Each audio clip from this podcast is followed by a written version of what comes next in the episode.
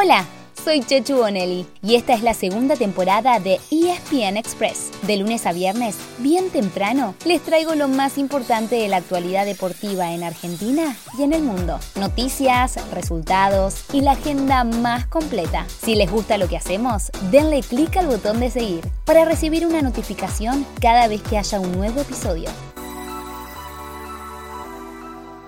Seguimos en modo mundialista 100%, ya que Qatar 2022 está un paso más cerca. Cuatro confederaciones cerraron sus eliminatorias ayer y las dos restantes lo harán hoy. Ayer se sumaron siete selecciones y hoy lo harán otras dos para llegar a 29 de un total de 32. Las últimas tres se conocerán recién en junio. Mañana será el turno del nuevo ranking FIFA que determinará los cuatro bombos, cada uno de ocho equipos, con los que el viernes Sí, en un par de días nomás se hará el sorteo de los grupos. Rebobinemos y primero repasemos qué pasó ayer para después ocuparnos de lo que se definirá hoy. Terminó la eliminatoria. Argentina sostiene el invicto, sostiene el invicto después de hacer un buen partido en Ecuador. Se lo empataron sobre el final por un penal revisado por el rival, pero el equipo de Scaloni no pierde, destraba niveles, sumando jugadores que pueden estar en la Copa del Mundo y además tiene buenas actuaciones. Empecemos por las eliminatorias sudamericanas, que terminaron anoche, y en las que había dos cuestiones pendientes. La primera es toda nuestra, de los argentinos, ya que el equipo de Lionel Scaloni visitaba Ecuador ya clasificado, pero intentando igualar una marca histórica, la racha invicta de 31 partidos que consiguió el Coco Basile entre 1991 y 1993. Y con el empate en Guayaquil, la escaloneta llegó al número deseado, y ahora irá por un nuevo récord en junio, cuando se mida con Italia por la Copa de Campeones. El otro tema a definir era quién se quedaba con el quinto puesto, el que da derecho a repechaje. Y se dio la lógica, ya que Perú ganó en Lima a Paraguay y así enfrentará en junio a un equipo asiático. Hablando de Asia, quedaba por definir quién sería tercero en uno de los dos grupos. Ese lugar fue para Emiratos Árabes Unidos, dirigido por el vasco Arrobarrena, que en junio enfrentará a otro tercero, Australia. Y el ganador será el rival de Perú para una de las últimas plazas en el Mundial. En el fútbol todo se puede estar, pero ganó el mejor de los dos. Ahí está Cristiano que llega a su mundial. El fútbol europeo se aseguró que dos de sus estrellas estén en Qatar. Esto por supuesto, si llegan sanos a noviembre. Uno de ellos es Cristiano Ronaldo, presente ayer en el 2 a 0 con el que Portugal venció a Macedonia del Norte. Y el otro es el gran Robert Lewandowski, que aportó un gol para que también, por 2 a 0, Polonia avance eliminando a Suecia. Entonces, el que queda sin mundial es otro grande, es Latan Ibrahimovic, quien entró desde el banco pero no pudo dar vuelta a la historia.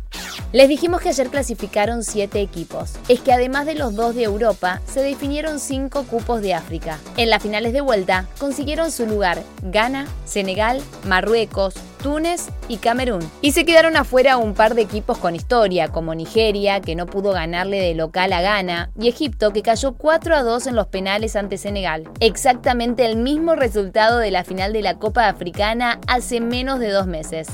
También les dijimos que hoy se cierran las eliminatorias y habrá otros dos seleccionados con pasaje asegurado. Ambas plazas son las que están pendientes de CONCACAF y deberían ser para México y Estados Unidos. Al Tri le alcanza con empatar frente al Salvador, que ya está eliminado, pero incluso podría avanzar perdiendo. Y los estadounidenses pueden perder frente a Costa Rica hasta por 5 goles. Los ticos seguramente vayan al repechaje, también en junio, donde se medirán con el ganador de la competencia de Oceanía. Esa final se juega hoy también entre Isla Salomón y Nueva Zelanda. Repasemos muy rápido. Cuando esta noche terminen las eliminatorias, habrá 29 equipos clasificados y quedarán tres repechajes pendientes todo para junio. Comebol versus Asia, CONCACAF versus Oceanía y la serie de Europa postergada por la guerra en Ucrania. El jueves, con el nuevo ranking FIFA, los 29 clasificados más tres asteriscos por los repechajes quedarán repartidos en cuatro bombos de 8 equipos cada uno. Los 29 equipos caerán en un bombo de acuerdo a su posición en el ranking los ocho mejores en el primero, los ocho siguientes en el segundo, ocho más en el tercero y los últimos cinco, más los tres asteriscos, en el último. ¿Complicado?